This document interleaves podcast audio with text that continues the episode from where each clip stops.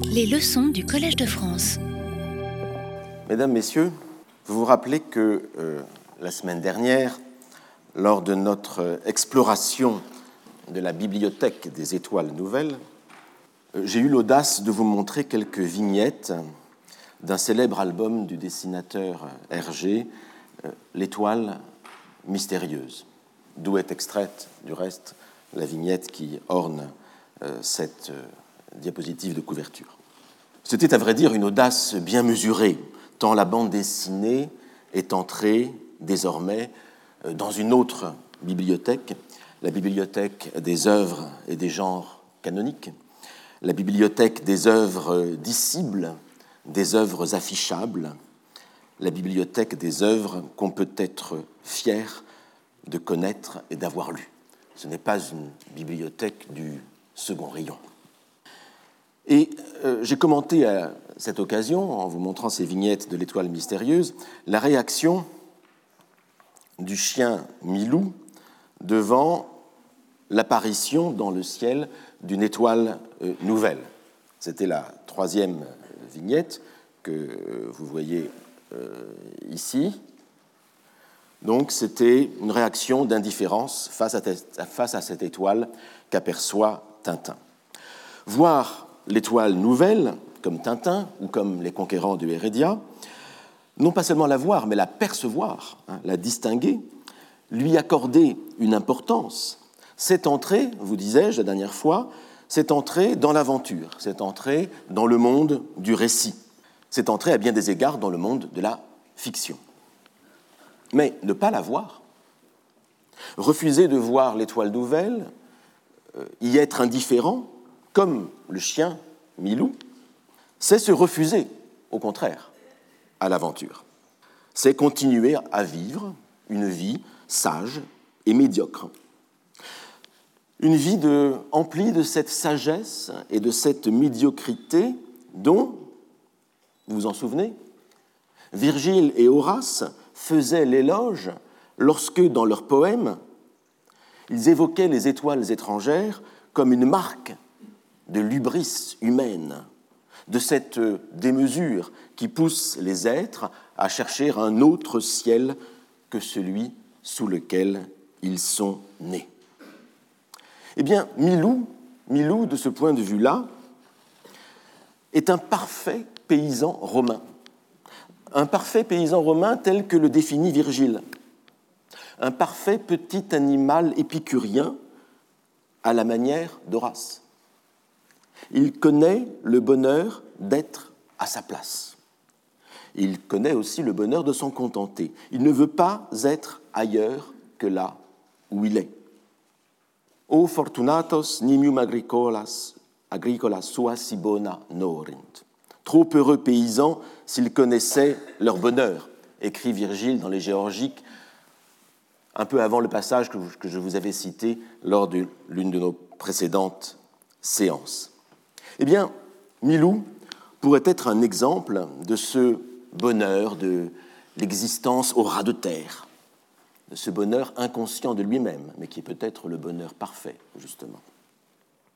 Ce qui fait un lien donc entre cette bande dessinée et puis les poésies romaines que nous avions citées les fois précédentes. Or, bon, c'était un peu le message que j'avais essayé de vous donner la dernière fois, mais après le séminaire, il y a des discussions après le séminaire. Mon conférencier de la semaine dernière, Brian Stimson, me faisait remarquer autre chose dans les vignettes que je vous montrais. Et il s'agit, dans la première vignette, de ces étoiles de toutes les couleurs qui entourent la tête du chien. Alors imaginez que vous soyez des extraterrestres, ou peut-être plus simplement sais pas si c'est plus simple du reste, des Aztèques euh, précolombiens, ou bien des Grecs de l'époque de Périclès. Si vous étiez confronté en tant qu'Aztèque ou que Grec ancien ou qu'extraterrestre à ces euh, étoiles là, qui entourent la tête de Milou, sans doute ne sauriez-vous pas comprendre ce que signifient de telles étoiles, qui resteraient un mystère. Ce seraient là vraiment de vraies étoiles mystérieuses.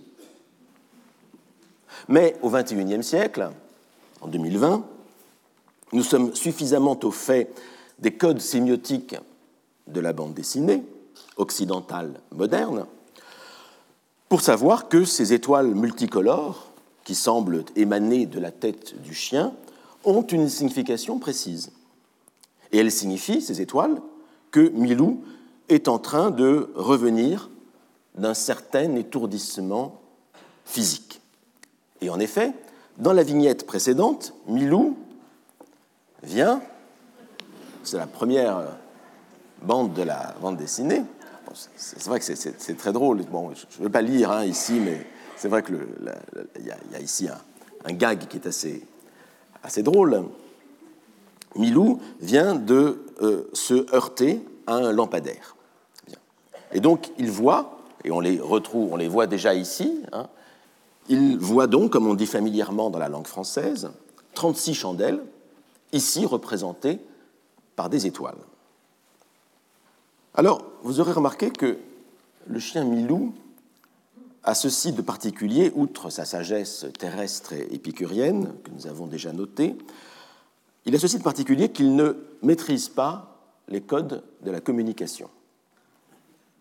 Sa capacité d'interprétation est un peu embarrassée, ou bien, comme on aurait dit dans les années 1970, c'est un handicapé de la fonction sémiotique.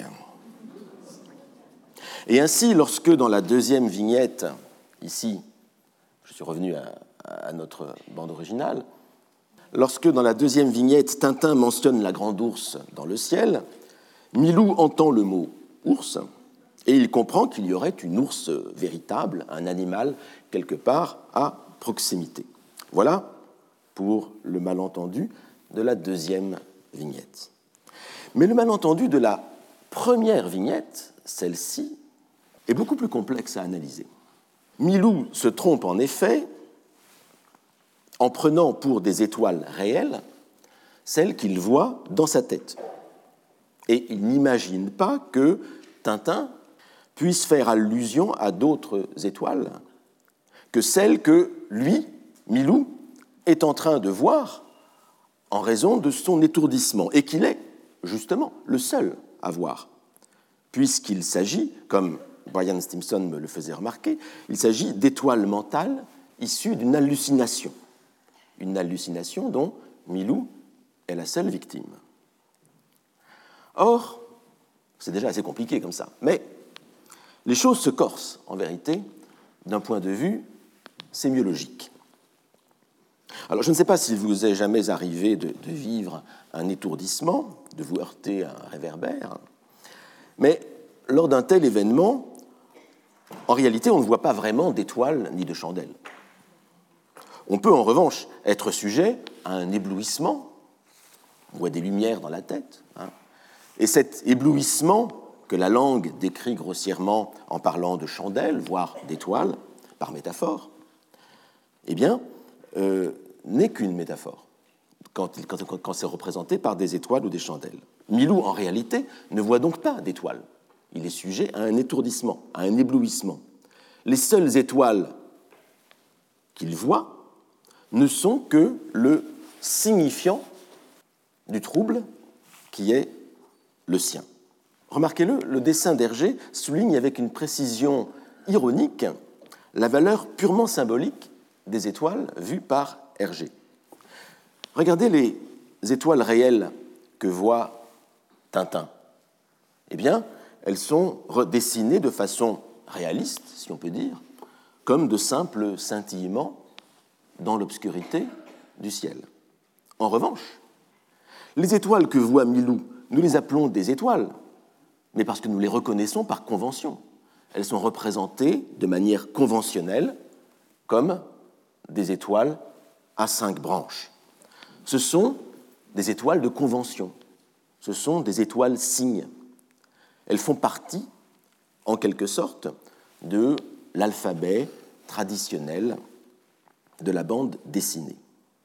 Et cette différence sémiologique entre les étoiles de Milou et celles que voit Tintin, eh bien, cette différence sémiologique est renforcée par le caractère multicolore des étoiles vues par le chien. Son choc contre le réverbère lui en a fait voir, en effet, comme on dit, de toutes les couleurs. Et le caractère multicolore de ces étoiles souligne ainsi le fait que ces étoiles ne sont que la transposition figurative de formules verbales. Ou pour le dire autrement, les étoiles de Milou participent d'un langage. Elles forment les idéogrammes d'une phrase qu'on pourrait exprimer avec des mots. Alors il y a d'autres idéogrammes et d'autres signes de ce genre dans la bande dessinée et dans cette vignette elle-même. Hein, je ne vais pas ici faire une théorie de la bande dessinée, d'autres le feraient bien mieux que, moi, mais vous aurez noté, par exemple, ne serait que dans cette seule vignette, hein, cette sorte d'arabesque ici, qui décrit le déplacement de Milou, un peu désordonné depuis qu'il a heurté le réverbère, donc c'est une sorte de graphe de son euh, déplacement, hein, qui serait marqué ici par cette petite arabesque. Il y a une autre petite arabesque au-dessus de la tête de Milou, qui, elle, désigne plutôt l'étourdissement et le vertige euh, auquel il est sujet. Et puis il y a un dernier signe euh, type sémiologique, là encore, typique de la sémiologie de la bande dessinée, qui sont ces petites gouttes de sueur, qu'on peut décrire comme des gouttes de sueur, hein, ce n'en sont pas réellement, qui euh, émanent de la tête de Milou, que vous retrouvez du reste ailleurs, et qui désignent l'animation auquel, il est, auquel il est sujet.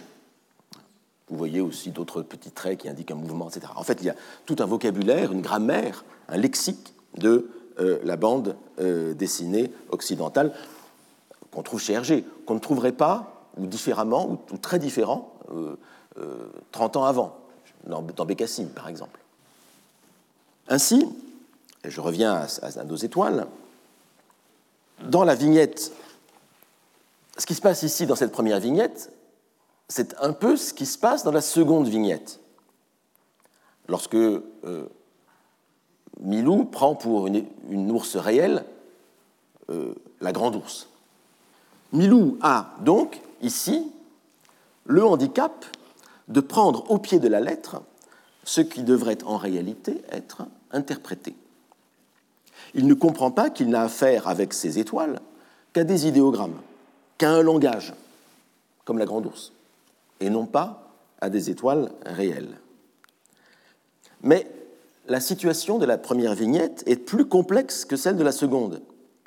Car dans la seconde vignette, le mot ours, le mot ours était réellement prononcé par Tintin. Donc Milou pouvait l'entendre, il pouvait le comprendre, pour autant qu'il ait l'intelligence de le comprendre. Milou pouvait entendre ce mot ours et il pouvait commettre l'erreur dont nous avons parlé, à savoir prendre littéralement un énoncé au lieu de l'interpréter. Mais dans la première vignette, Milou ne peut pas réellement voir les étoiles dont il est question, puisqu'elles ne sont que, vous vous rappelez, je viens de le dire, le signe graphique conventionnel décrivant son état physique. Et ce n'est donc que par un changement de niveau sémiotique, par ce qu'on appelle de manière un peu pédante une métalepse, par un saut métaleptique, en étant transporté au niveau des signes qui représentent son état, en se mettant à notre place, nous, lecteurs, en quelque sorte, que Milou peut voir, lui, simple personnage de la bande dessinée, la représentation dessinée dont il est l'objet et l'apprendre, comme on a vu, au pied de la lettre. Milou n'est donc pas seulement, comme nous disions euh, tout à l'heure, un handicapé de la fonction sémiotique. C'est plus complexe que ça. En réalité, son pouvoir herméneutique fonctionne de manière totalement chaotique.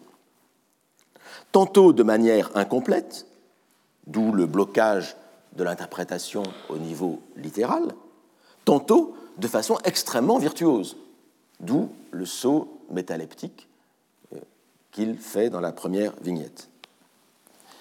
Alors, une autre hypothèse conciliant ces deux fonctionnements semiotiques opposés du personnage pourrait être celle-ci, de dire que non pas que Milou n'est non pas un, handicapé, mais qu'il est en réalité un grand comique, un humoriste volontaire, un vrai blagueur, puisque le, comique fonctionne aussi sur ces changements de niveau euh, sémiotique.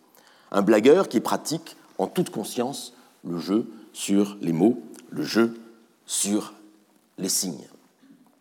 Le problème toutefois de cette dernière interprétation, qui est tout à l'honneur de Milou, c'est qu'elle concorde peu avec le fait qu'en général, dans ces vignettes-ci, comme dans le reste de l'album ou des autres albums d'Hergé, Milou semble plutôt être la victime passive de ces malentendus que l'auteur conscient hein, de ces malentendus.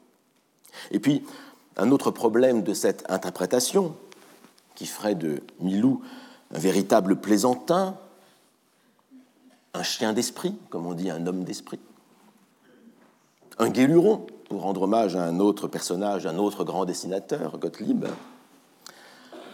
Le problème de cette interprétation, c'est que dans cette hypothèse, on devrait voir Tintin réagir aux plaisanteries de Milou. Or, vous l'avez peut-être remarqué, mais Tintin est, comme le Christ dans le nom de la rose d'Umberto Eco. Vous vous rappelez ce personnage dans le nom d'Arose d'Umberto Eco, Jorge, bibliothécaire, qui insiste sur le fait que dans l'Évangile, le Christ ne rit jamais. Ce qui voudrait dire qu'il ne faudrait jamais rire si l'on est un bon chrétien. Eh bien, Tintin est comme le Christ, selon euh, ce personnage d'Umberto Eco, il ne rit jamais dans les albums, sauf erreur, hein, sauf oubli, on dirait. Le capitaine Haddock rit, mais Tintin, jamais. Si Milou était un plaisantin, Tintin ferait, il faut le dire, pour son chien un public assez déprimant. Heureusement, le lecteur est là, le lecteur rit, et vous aurez compris que c'est Hergé en réalité. C'est Hergé, le vrai, le grand comique, le maître sémioticien de l'image, et c'est pourquoi son œuvre est devenue un classique qu'on peut citer et qu'on peut analyser sans honte, j'espère, dans un cours du Collège de France. Alors, je close ici cette parenthèse sémiologique en ajoutant juste ceci. Dans cette première vignette que vous avez sous les yeux, et c'était la remarque que me faisait Brian Simpson, les étoiles nouvelles vues par Milou sont des étoiles mentales. Et quel que soit le processus sémiotique complexe par lequel Milou parvient à nommer ces étoiles processus que nous venons d'explorer. Bien, nous pouvons généraliser. Nous pouvons généraliser. En réalité, toutes les étoiles nouvelles sont des étoiles mentales. Ces étoiles n'existent que parce qu'elles arrivent à la conscience. Et le document, le texte, l'image, ne fait que les enregistrer. Regardez, dans la première vignette, Milou voit des étoiles nouvelles qui n'existent en réalité que dans son esprit ou dans le saut métaleptique qu'il peut faire dans la, dans la, vignette de la bande dessinée. Mais dans la troisième vignette, c'est l'inverse. Il refuse de voir l'étoile nouvelle réelle qui brille pourtant très fort dans le ciel nocturne. D'un côté, il voit des étoiles qui n'existent pas, de l'autre, il refuse de voir celles qui existent. L'étoile nouvelle ne brille donc que pour ceux qui veulent bien lui prêter leur attention. L'étoile nouvelle vient toujours affublée d'un sens, affublée d'une valeur particulière que lui confère l'observateur. Et ce sens ne nous est accessible que par le biais d'une analyse sémiotique qu'il nous revient à chaque fois de reprendre à nouveau frais, tant les codes et les conventions sémiologiques se transforment au fil des siècles et des cultures et dans les différents genres que nous pouvons euh, traverser. Eh bien, prenons de ce caractère mental des étoiles nouvelles un autre exemple. La semaine dernière, je vous parlais de l'apparition dans le purgatoire de Dante de ces quatre étoiles qu'on serait bien tenté d'identifier à la croix du Sud. Sauf que on ignore par quelle voie Dante aurait pu avoir connaissance de l'existence de cette constellation de l'hémisphère sud. Vous vous en souvenez, c'était dans le purgatoire de Dante. J'évoquais, entre autres, l'hypothèse tout à fait théorique d'un savoir sur l'existence de la Croix du Sud, venu par on ne sait quel biais de Marco Polo. Marco Polo qui, à la même époque, à peu près, navigue jusque vers l'île de Java, c'est-à-dire au niveau de l'équateur. Or, en réalité, lorsqu'on regarde de près le devisement du monde, cette merveilleuse description du monde produite par Marco Polo en 1288, 1298, et écrite du reste en franco-italien, on constate que Marco Polo ne parle pas d'étoiles nouvelles. En revanche, lorsque Marco Polo arrive vers l'île de Sumatra, ce qu'il mentionne clairement, ce n'est non non pas l'apparition d'étoiles nouvelles, mais la disparition des étoiles. La disparition en particulier de l'étoile polaire. Sur la petite île de Java, l'étoile de Tramontane ni celle du maître n'appèrent de rien. L'étoile de Tramontane ni celle du maître n'apparaissent en rien. L'étoile de Tramontane, ou bien l'étoile du maître ou l'étoile du Mistral, c'est l'étoile du Nord, c'est l'étoile polaire. Et l'on comprend pourquoi Marco Polo, en bon navigateur, mentionne ce fait. Avant l'apparition d'étoiles nouvelles, la disparition des étoiles anciennes est ce qui frappe d'abord le navigateur. Et en particulier, parce que c'est cela qui est le plus inquiétant, cette disparition d'étoiles anciennes, des étoiles qui existent, empêche la navigation. Sans boussole, perdre la tramontane, perdre l'étoile polaire, c'est s'exposer à être soi-même perdu, c'est perdre, à proprement parler, le nord. Et le fait est que aucune étoile nouvelle ne peut monter au ciel lors d'une navigation si d'autres étoiles ne disparaissent pas au même moment. Comme on dit, un clou chasse l'autre. Mais c'est bien ce qui se passe. Il faut qu'une étoile disparaisse à une extrémité du ciel pour qu'une autre apparaisse à l'autre extrémité, puisque la surface de ciel accessible à la vue reste toujours la même au niveau de la mer pour le navigateur. Et on a plus tendance à se désoler de ce qu'on perd qu'à se réjouir de ce qu'on gagne. D'autant qu'un marin qui découvre l'hémisphère sud, qui arrive pour la première fois, et sans tradition, sans, sans savoir qui, euh, qui le précéderait, eh bien, un marin qui découvre l'hémisphère sud ne sait pas nécessairement, ne savait pas nécessairement sur quelles étoiles fixes il pouvait désormais compter pour régler sa navigation. L'usage de la croix du Sud ne lui était pas forcément connu. D'autant que la croix du Sud n'est pas, exactement l'étoile polaire. Elle tourne autour de son axe. La bibliothèque des étoiles nouvelles se double donc, pour ainsi dire, d'une autre bibliothèque, sa bibliothèque négative, la bibliothèque des étoiles perdues. Une bibliothèque en définit une autre, qui lui est contiguë, et ainsi de suite à l'infini. On se trouve vraiment dans le schéma de la bibliothèque de Babel imaginé par Borges dans sa euh, célèbre nouvelle, avec ses bibliothèques les unes à côté des autres sous forme d'hexagone, et cela à l'infini et formant, formant euh, l'univers. Alors, tâchons seulement de ne pas nous perdre à notre tour dans euh, ces bibliothèques je laisse plus ou moins de côté la bibliothèque des étoiles perdues, mais nous allons voir que la bibliothèque des étoiles nouvelles contient en réalité énormément d'apparitions, de, différents niveaux d'apparition des étoiles, qui vont aller jusqu'à quasiment l'absence ou la quasi-absence de ces étoiles. Continuons donc notre exploration de cette bibliothèque.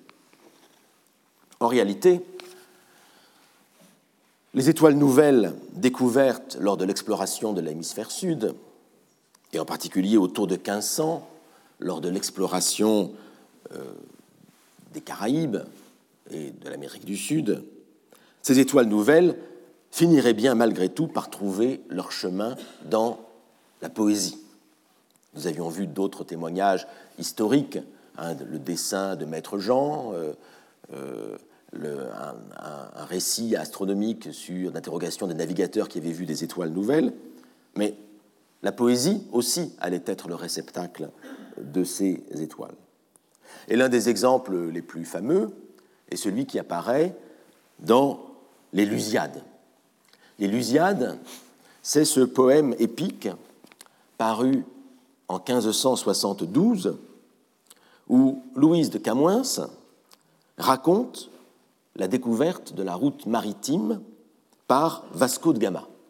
Vasco de Gama qui contourne le cap de Bonne-Espérance en 1498, donc deux siècles après les, voyages de euh, Marco Polo. Et voici le passage, cette strophe hein, des Lusiades de Camoins qui nous intéresse. Je vais tâcher de la lire en portugais, même si ma prononciation portugaise n'est pas absolument excellente, mais bon. Já descoberto tínhamos diante lá no novo hemisfério nova estrela, não vista de outra gente que ignorante alguns tempos esteve incerta dela. Vimos a parte menos rutilante e por falta de estrelas menos bela, do polo fixo, onde ainda se não sabe que a outra terra comece, ao mar acabe. Déjà, nous avions découvert face à nous, dans le nouvel hémisphère, une nouvelle étoile, inaperçue d'autres peuples ignorants, qui doutèrent un temps de son existence.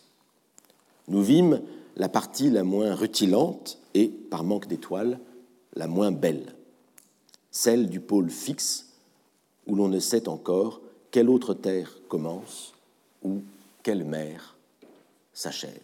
Je cite ici la, traduction de Roger Bismuth dans la collection bouquins. Alors, ce qui me paraît intéressant dans cette strophe des Lusiades de Camoins, c'est que la région où arrivent ces navigateurs est une région où règne l'incertitude. Incertitude même sur l'existence de ces étoiles, qui sont mises en doute par les peuples. Et vous voyez bien ici que des étoiles nouvelles ne peuvent exister que s'il y a un consensus à leur sujet. Elles ont une existence mentale. Incertitude aussi euh, sur le territoire où ces navigateurs arrivent, incertitude sur la nature de l'Antarctique. S'agit-il d'une mer, s'agit-il d'une terre? Ce pôle fixe où l'on ne sait encore quelle autre terre commence ou quelle mer s'achève. Et en réalité, effectivement, Vasco de Gama n'était pas descendu plus au sud que le cap de Bonne-Espérance, c'est-à-dire au sud de l'Afrique. Donc, effectivement, il n'avait pas réellement vu euh, le, continent, le continent antarctique. Mais ce qui est intéressant dans ces étoiles nouvelles, c'est qu'on doute même de leur existence. Parce que précisément, d'étoiles, il y en a à peine, on en voit à peine. On ne sait pas vraiment s'il y a des étoiles là, vers le sud, au pôle fixe. Et ce pôle, sud, ce pôle fixe, manque, manque d'étoiles. Et cette, absence d'étoiles, hein, celle du pôle fixe où nous, vîmes la partie la moins rutilante, la moins brillante, et par manque d'étoiles la moins belle, ça désigne cette partie euh, avec peu d'étoiles, soit l'absence d'une étoile polaire, parce que la Croix du Sud n'est pas une étoile polaire, justement.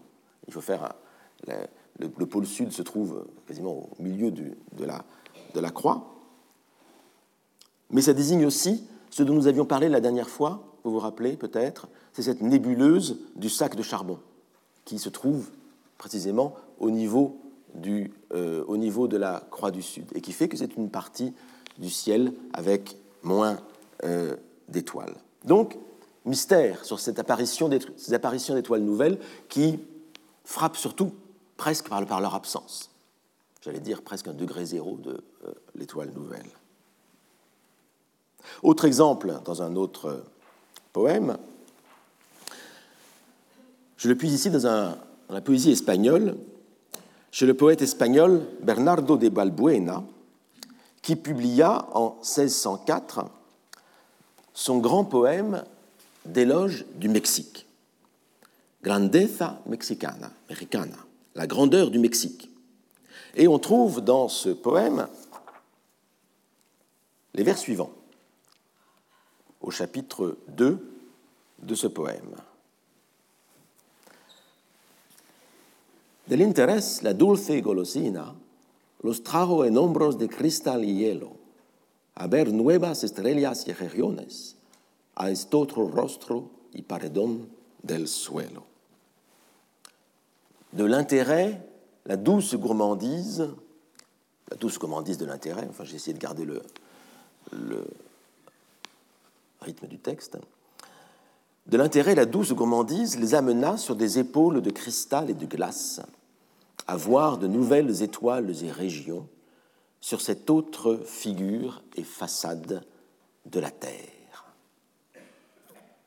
Alors ce qu'on peut noter dans euh, ces, quatre vers de Balbuena, c'est une certaine similarité avec le poème de Heredia, Les Conquérants. À savoir le passage du monde de l'avidité matérielle de l'interés la dulce golosina, hein, la, gourmandise de l'intérêt. Ici, une avidité matérielle envisagée de manière plutôt positive, hein, elle est douce, hein, cette euh, avidité. Le passage du monde de l'avidité matérielle à l'apparition des étoiles nouvelles. Et effectivement, vous vous rappelez que dans le sonnet de Hérédia, c'était ce qui se passait. Il y avait d'abord ces euh, euh, conquérants avides d'or qui ensuite découvraient les, les étoiles. Il y a malgré tout des différences assez frappantes avec le, poème de Hérédia. Ne serait-ce que parce que nous sommes ici dans une poésie de type baroque. Et ces épaules de cristal et de glace, qui peuvent peut-être vous, vous, surprendre, ces épaules de cristal et de glace désignent en réalité les vagues de la mer, qui sont devenues, par métaphore ici, quasiment surnaturel. Et par contraste, c'est cela qui paraît assez intéressant, me semble-t-il, les nouvelles étoiles que voient apparaître euh, les navigateurs, ces nouvelles étoiles paraissent fort communes. Ils sont sur des épaules de cristal et de glace, ça c'est magique, et ils voient de nouvelles étoiles et régions sur cette autre figure et façade de la Terre la découverte d'un nouveau ciel semble finalement moins magique, moins improbable qu'une banale navigation sur la mer, puisque cette navigation sur la mer est transfigurée par cette rhétorique baroque qui fait de ces vagues des épaules de cristal et de glace. L'ordinaire est transfiguré par l'image, et de cette manière, cette transfiguration fait un peu pâlir la réalité de ces étoiles nouvelles par rapport à l'imagerie poétique baroque de, euh, euh, de ces vers. Il y a ici une sorte d'économie sémiotique du, du euh, la poésie baroque qui transfigure l'ordinaire, mais littéralise l'extraordinaire. L'extraordinaire, ce serait quand même ces étoiles nouvelles, ce ciel nouveau qu'on voit, mais qui est ici présenté de manière tout à fait, tout à fait littérale et euh, banale. Il y a ici, me semble-t-il, un certain déséquilibre, enfin, qui nuit au propos, me semble-t-il, et au but euh, que devrait être, qui devrait être celui de euh, Balbuena. Et donc, c'est tout l'inverse du poème de Heredia ce poème de Heredia qui, dont, à mon avis, l'intérêt consistait vraiment à mettre en relief ce que l'événement consistant à avoir des étoiles nouvelles a réellement d'extraordinaire, et à évacuer au contraire toute l'imagerie traditionnelle, toute la topique de la poésie maritime pour inventer une nouvelle vision. C'était ce qu'on avait dans le sonnet de Heredia. Heredia est un poète explorateur, en ce sens qu'il veut inaugurer de nouveaux espaces de la poésie et de l'image, et en tout cas une nouvelle, une autre économie. Il participe à une économie différente, évidemment, euh, propre à son temps également, une autre économie de la poésie et de l'image. Et ouvrons ici une nouvelle parenthèse.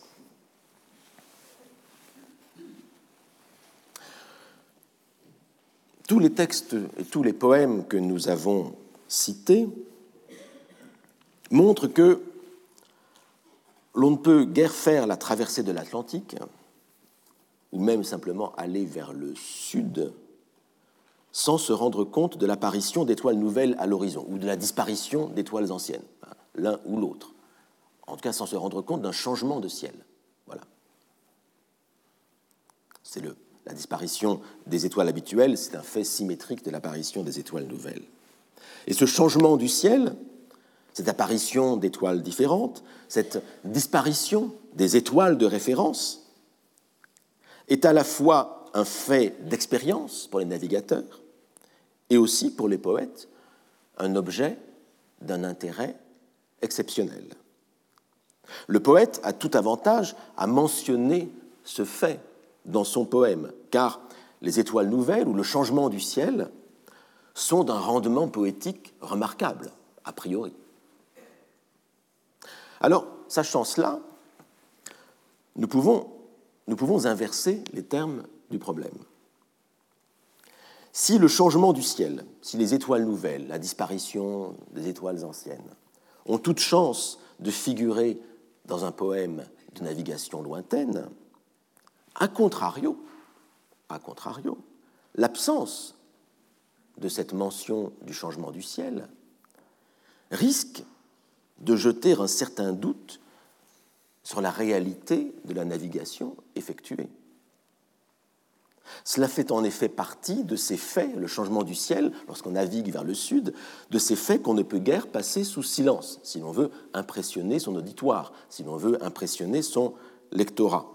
Si quelqu'un vous raconte qu'il est allé dans un voyage touristique à Pise, et s'il ne mentionne pas euh, la tour ou la Piazza dei Miracoli, vous aurez des raisons de douter qu'il soit vraiment allé à, Pise.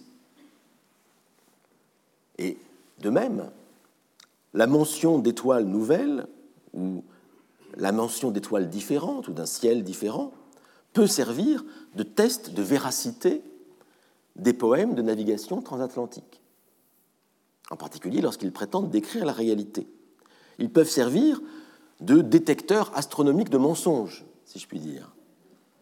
Ou, de manière un peu plus précise, peuvent servir, cette mention ou cette non-mention des étoiles ou du changement du ciel, servir de marqueur astronomique de non-fictionnalité. Et je songeais à cela suite à un message qui m'a été envoyé par euh, une auditrice du cours et qui me demandait si, à l'instar de Dante et de Maître Jean, le récit du voyage de Saint Brandan mentionnait aussi l'existence d'étoiles nouvelles. Quelle question Alors, essayez de, ne pas m'en envoyer souvent de la sorte, mais j'avoue que je n'y avais pas songé. Alors, rappelons d'abord brièvement, brièvement ce qu'est ce voyage de Saint-Brandan. Il s'agit d'un récit en prose dont la version connue, la plus lointaine, est en latin. Et il en existe plusieurs versions dans les langues vernaculaires mais la version la plus ancienne remonte au moins au IXe siècle, la Navigatio Sancti Brendani Abbatis.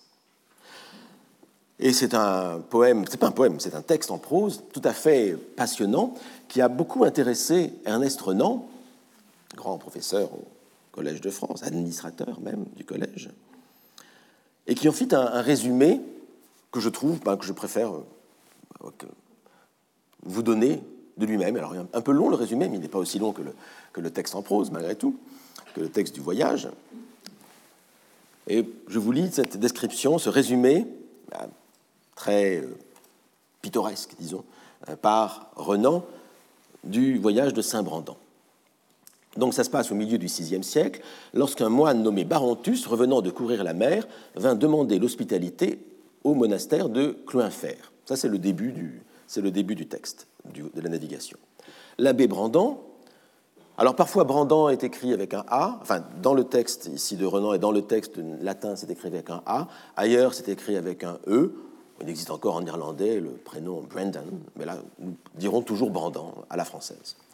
L'abbé Brandon le pria de réjouir les frères par le récit des merveilles de Dieu qu'il avait vues dans la Grande Mer. Ça, c'est une citation directe du, texte latin. Barontus leur révéla l'existence d'une île entourée de brouillard où il avait laissé son disciple Mernoc. C'est la terre de promission, la terre promise, que Dieu réserve à ses saints. Brandon, avec 17 de ses religieux, voulut aller à la recherche de cette terre mystérieuse. Ils montèrent donc sur une barque de cuir, n'emportant pour toute provision qu'une outre de beurre pour graisser les peaux. Apparemment, ces barques de cuir euh, existaient hein, dans, euh, euh, le monde, dans le monde celte. C'était du bois recouvert de cuir. Durant cette année, ils vécurent ainsi dans leur barque, abandonnant à Dieu la voile et le gouvernail, et ne s'arrêtant que pour célébrer les fêtes de Noël et de Pâques sur le dos du roi des poissons, Jasconius, qui est une baleine en réalité ça ne rend pas la chose plus vraisemblable. Chaque pas de cette odyssée, pas d'une odyssée pour un périple, pour une navigation, c'est pas génial. Bon. Chaque pas de cette odyssée monacale est une merveille. Chaque île est un monastère où les bizarreries d'une nature fantastique répondent aux étrangetés d'une vie toute idéale. Ici, c'est l'île des brebis, où ces animaux se gouvernent eux-mêmes selon leurs propres lois. Ailleurs, le paradis des oiseaux, où la race ailée vit selon la règle des religieux, chantant matines et laudes aux heures canoniques. Brandon et ses compagnons y célèbrent la Pâque avec les oiseaux et y restent cinquante jours, nourris uniquement du chant de leurs hôtes. Ailleurs, l'île délicieuse, idéale de la vie monastique au milieu des flots. Aucune nécessité matérielle ne s'y fait sentir. Les lampes s'allument d'elles-mêmes pour les offices et ne se consument jamais. C'est une lumière spirituelle. Un silence absolu règne dans toute l'île. Chacun sait au juste quand il mourra. On n'y ressent ni froid, ni chaud, ni tristesse, ni maladie de corps ou d'esprit. Tout cela dure depuis Saint Patrice, ou Saint Patrick, qui l'a réglé ainsi. La terre de promission, la terre promise, est plus merveilleuse encore. Il y fait un jour perpétuel, toutes les herbes y ont des fleurs, tous les arbres des fruits, quelques hommes privilégiés seuls l'ont visité. À leur retour, on s'en aperçoit au parfum que leurs vêtements gardent pendant quarante jours. Et le résumé, un peu long, mais continue, et ce passage-là m'intéresse encore davantage. Au milieu de ces rêves, apparaît avec une surprenante vérité le sentiment pittoresque des navigations polaires, la transparence de la mer. Là, on a tout, tout Renan qui, arrive, euh, c'est très beau. la transparence de la mer, les aspects des banquises et des îles de glace fondant au soleil, les phénomènes volcaniques de l'Islande, les jeux des cétacés, la physionomie si caractérisée des fjords de la Norvège, les brumes subites, la mer calme comme du lait, les îles vertes couronnées d'herbes qui retombent dans les flots. On a là quasiment un poème en prose euh, par euh, Renan. Cette nature fantastique, créée tout exprès pour une autre humanité, cette topographie étrange, à la, fois, à la fois éblouissante de fiction et parlante de réalité, font du poème de Saint-Brandan une des plus étonnantes créations de l'esprit humain et l'expression la plus complète, peut-être, de l'idéal celtique. Tout y est beau, pur, innocent. Jamais regard si bienveillant et si doux n'a été jeté sur le monde. Pas une idée cruelle, pas une trace de faiblesse ou de repentir. C'est le monde vu à travers le cristal d'une conscience sans tache. On dirait une nature humaine comme la voulait Pélage, qui n'aurait point péché. Alors Pélage, je le rappelle, c'est ce moine breton, justement, enfin breton de, Grande-Bretagne, à la charnière du IVe et du Ve siècle de notre ère. C'est ce moine breton qui niait le péché originel et qui euh, affirmait la possibilité pour l'homme de faire lui-même son salut, tout seul son salut, sans la grâce divine. Et vous savez qu'il y eut un très grand et long débat entre les théories de Pélage et Augustin, Saint Augustin. Et le pélagianisme, finalement, cette doctrine du moine Pélage, fut condamnée par euh, l'Église. Donc, on dirait une nature humaine comme la voulait Pélage, une nature qui n'aurait point péché. Les animaux eux-mêmes participent à cette douceur universelle. Le mal, le mal apparaît sous la forme de monstres errants sur la mer ou de cyclopes relégués dans des îles volcaniques. Mais Dieu les détruit les uns par les autres et ne leur permet pas de nuire aux bons. Effectivement, il y a un combat de, dragons dans la mer hein, qui fait que, au bout du compte, les dragons s'entre-détruisent. Alors, je trouve que ce résumé la navigation de Saint-Brandant, la version latine originale de ce texte, est tout à fait admirable. On y retrouve évidemment cette poésie en prose qui est caractéristique du, grand style de, de, Renan. Et puis on y retrouve aussi les thèmes de ses souvenirs d'enfance et de jeunesse, à savoir cette naïveté supposée des races euh, celtiques, nous dirions aujourd'hui de la culture celtique. Oui, on était dans, une, dans un monde qui parlait encore de, de, race. Ou Renan, qui lui est né en Bretagne, qui est breton, Renan croit trouver, il croit retrouver dans euh, cette navigation de Saint-Brandant, il croit retrouver l'innocence, excusez-moi, l'innocence de sa propre enfance. Il y croit retrouver l'existence des pêcheurs d'Islande, de ces pêcheurs bretons, qui fut plus tard décrite par Pierre Loti euh, dans son roman le plus célèbre. Et puis au-delà de, Renan, si je reviens aux aventures de Saint-Brandan, on reconnaît également dans le récit des aventures de Saint-Brandan, de cette navigation, des éléments de navigation légendaire qui, ça cela vous a peut-être frappé, qui inspirèrent Rabelais pour le quart-livre et pour le cinquième livre des aventures de Pantagruel, l'île sonnante, l'île des oiseaux, euh, l'île des lanternes aussi, qui s'allume toute seule. il y a là plein de choses qui euh, étaient déjà dans le texte de la navigation de Saint-Brandan. Et en effet, ce poème latin eut beaucoup de succès. Et il existe au Moyen Âge de nombreuses versions dans les langues européennes. Il en existe euh, en allemand, en italien, en français. Et le voyage de Saint-Brandan, en ancien français, est avec la chanson de Roland l'un des plus anciens textes narratifs connus en langue française. La version française que nous avons, en tout cas, date du début du XIIe siècle.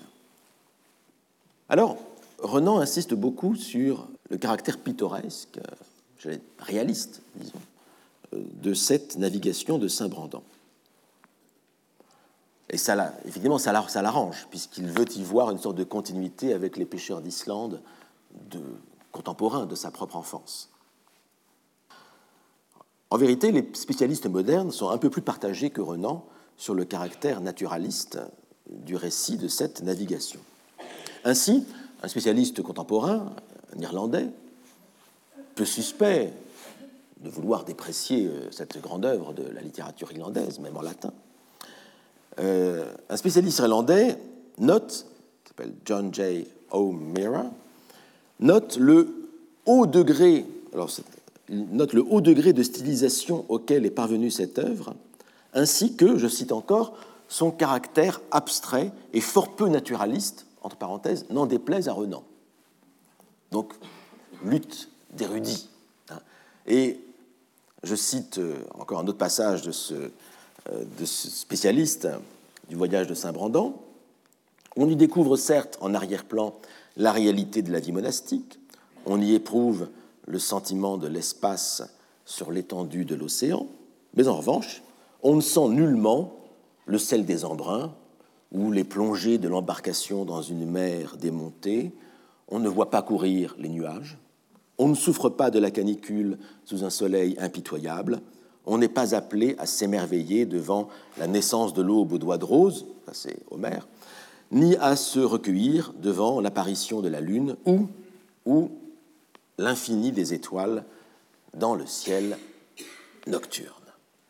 Donc il ne s'agit pas d'une navigation réaliste, mais du reste, le récit que nous en faisait Renan nous avait bien fait comprendre qu'il n'y avait rien de réaliste là-dedans. Mais néanmoins, Renan insistait sur le caractère pittoresque et, en fait presque naturaliste, voire de ce, de ce texte. Mais la question, effectivement, est une question fondamentale pour les érudits et qui a agité les spécialistes pendant longtemps, et même encore aujourd'hui. C'est une question qui a agité les lecteurs modernes de ce texte de Saint-Brandan. La question est de savoir en effet si ce voyage légendaire avait une base historique. Alors, dans les années 70, 1970, un aventurier anglais, Tim Severin, Timothy Severin, tenta de montrer que le voyage, euh, dans le voyage de Saint Brandan, que le paradis découvert, le paradis terrestre découvert par Brandan, était en réalité l'Amérique. Et donc, pour montrer cela, Tim Severin, qui n'était pas un érudit en lui-même, Tim Severin a décidé de montrer les choses pratiquement en faisant lui-même la traversée dans les conditions de Saint-Brendan. Vous savez, quelques décennies euh, plus tôt, Thor Heyerdahl avait fait la, la, même chose avec le Contiki hein, pour traverser euh, euh, l'Atlantique, pour la fois-ci pour les navigations vikings. Et donc, Tim Severin refit la traversée, c'était en 76 et en 77, dans les mêmes conditions que Brandan, dans une coque de cuir graissée. Et le fait est qu'il arriva en Islande, puis à Terre-Neuve. Il a laissé un récit tout à fait intéressant, je vous y renvoie, euh, le voyage du Brandan à travers l'Atlantique dans un bateau de cuir, voilà, qui a été réédité, euh, qui a été réédité euh, récemment, si cela vous amuse. Donc la, question de la réalité et du réalisme de ce voyage est une question qui a effectivement intéressé les spécialistes. Et le fait est qu'il y a quelque chose, c'est un texte qui en réalité ne, ne lésine pas, comme vous l'avez vu, sur le merveilleux, ne lésine pas sur le surnaturel. Les moines célèbrent Pâques six années de suite sur le dos d'une baleine. Chaque fois, à la moment de Pâques, ils arrivent sur le dos d'une baleine et avec un hôtel, et là ils peuvent, célébrer, euh, ils peuvent célébrer Pâques très tranquillement. Ils découvrent euh, des palais sertis de pierres précieuses, ils rencontrent des monstres euh, crachant le feu, ils arrivent à proximité d'une immense colonne de cristal qui pourrait être un iceberg. Alors là, c'est la, question. Est-ce que cette colonne de cristal est un souvenir d'un iceberg? Bref, bref, si les moines navigateurs prétendent choses étranges qui sont racontées dans cette navigation, si les moines navigateurs avaient vu au ciel des étoiles nouvelles, s'ils avaient vu le ciel changer, il est fort probable que le récit de leur navigation mentionnerait un fait si mémorable, un fait si extraordinaire. Et c'est cela, ce test astronomique de, fictionnalité dont je vous parlais tout à l'heure. D'où l'intérêt de la question qui m'était posée par l'auditrice dont je vous ai parlé.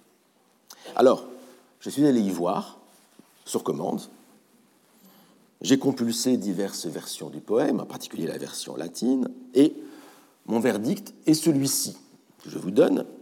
Il n'y a pas de mention d'étoiles nouvelles dans le voyage de Saint-Brandan. La pêche a été vaine. Voilà donc, en principe, un argument supplémentaire contre la réalité historique de ce voyage et en faveur de la thèse qui considère au contraire ce poème comme un simple exemple de contribution à une forme littéraire bien connue de la littérature celtique irlandaise, une forme qu'on appelle l'imram, imram, I-2-M-R-A-M, l'Imram, à savoir la quête de l'autre monde ou la quête des îles fortunées. Hein, cette quête dans laquelle se, euh, lance Saint Brandan et ses moines. Eh bien, comme l'Odyssée, comme les voyages de Sinbad dans les mille et une nuits, eh bien, l'Imram donne lieu systématiquement, dans les récits que nous en avons euh, conservés, dans les exemples que nous en avons conservés, eh bien, l'Imram donne lieu systématiquement à des aventures fantastiques. Et le voyage de Saint-Brandan correspond parfaitement à ce genre de l'Imram. Donc, il n'y a pas de raison d'aller chercher euh, des étoiles nouvelles dans, euh, cette, dans ce voyage de navigation de Saint-Brandan, puisqu'il ne s'agit qu'en fait que d'un genre littéraire extrêmement bien euh, normé, et qui correspond du reste à d'autres contes de navigation que l'on a dans euh, d'autres cultures, d'autres civilisations, d'autres époques. Et j'en étais là de ces réflexions lorsque, et c'est ici que je m'arrête, puisque j'arrive à la fin de ce cours, mais il y a aura un petit coup de théâtre, si vous voulez, encore supplémentaire sur ce voyage navigation de, de Saint, de Saint, de Saint. Et je m'arrête ici, d'une part parce que nous arrivons à la fin de cette heure euh, de cours, et d'autre part parce que j'ai mentionné précisément l'Imram, ces navigations irlandaises mythologiques qui ont, que l'on peut rapprocher d'autres contes de navigation euh, dans d'autres cultures. Et j'ai mentionné les voyages de Sinbad. Or, précisément, le séminaire qui va suivre va porter euh, sur les mille et une nuits. Donc, la transition me paraît ici toute trouvée. Euh, ça n'arrivera pas toujours comme cela, mais je m'arrête ici. Donc, à la semaine prochaine et merci. Retrouvez tous les contenus du Collège de France sur www.colège-2-france.fr.